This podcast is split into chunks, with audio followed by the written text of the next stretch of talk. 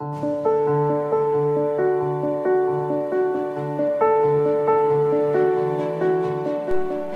Santo Evangelio según San Lucas. Por aquellos días Jesús se retiró al monte a orar y se pasó la noche en oración con Dios. Cuando se hizo de día, llamó a sus discípulos, eligió doce de entre ellos y les dio el nombre de apóstoles. Eran Simón, a quien llamó Pedro, y su hermano Andrés, Santiago y Juan, Felipe y Bartolomé, Mateo y Tomás, Santiago, el hijo del feo, y Simón llamado el fanático, Judas, el hijo de Santiago, y Judas Iscariote, que fue el traidor. Al bajar del monte con sus discípulos y sus apóstoles, se detuvo en un llano. Ahí se encontraba mucha gente, que había venido tanto de Judea y Jerusalén como de la costa de Tiro y de Sidón. Habían venido a oírlo y a que los curara de sus enfermedades, y los que eran atormentados por espíritus inmundos quedaban curados.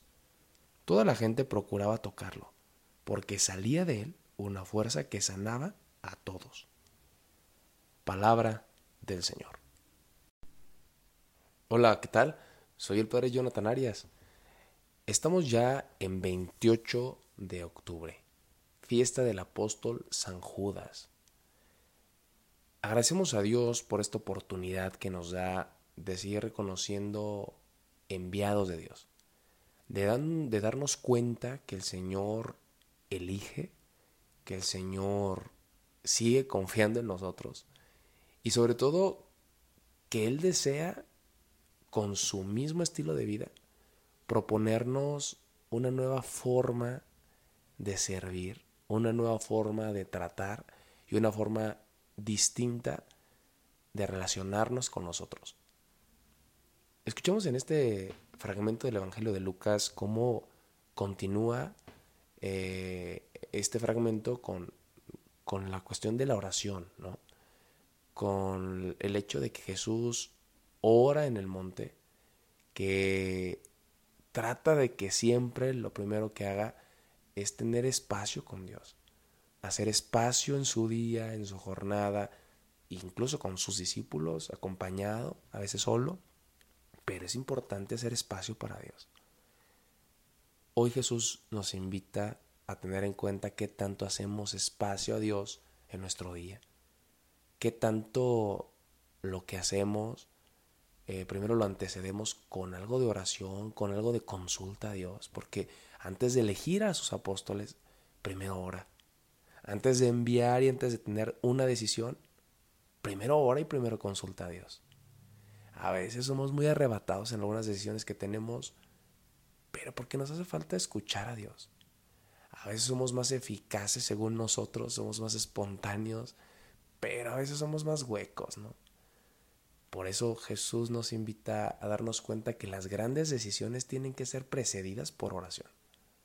Que estos grandes apóstoles, que estos grandes hombres, que también fueron de barro, que también fueron quebradizos y que tuvieron sus problemas, pues fueron elegidos por Dios con gran proyecto, pero sobre todo con un gran tiempo de discernimiento que tuvo Jesús para esta elección.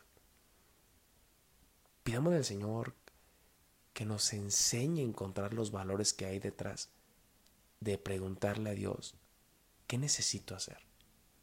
Que el Señor nos conceda seguir encontrando su voluntad en medio de nuestros días.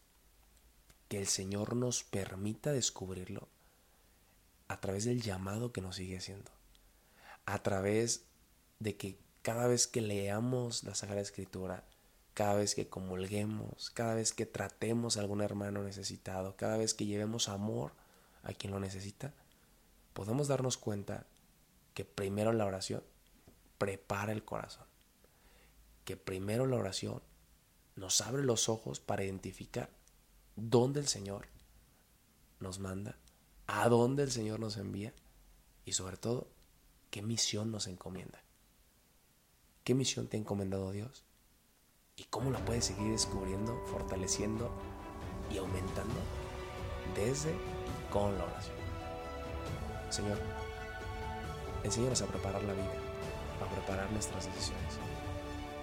Queremos que la oración siempre prepare nuestros pasos y nuestras decisiones. Esto fue Jesús para Millennials. Hasta pronto.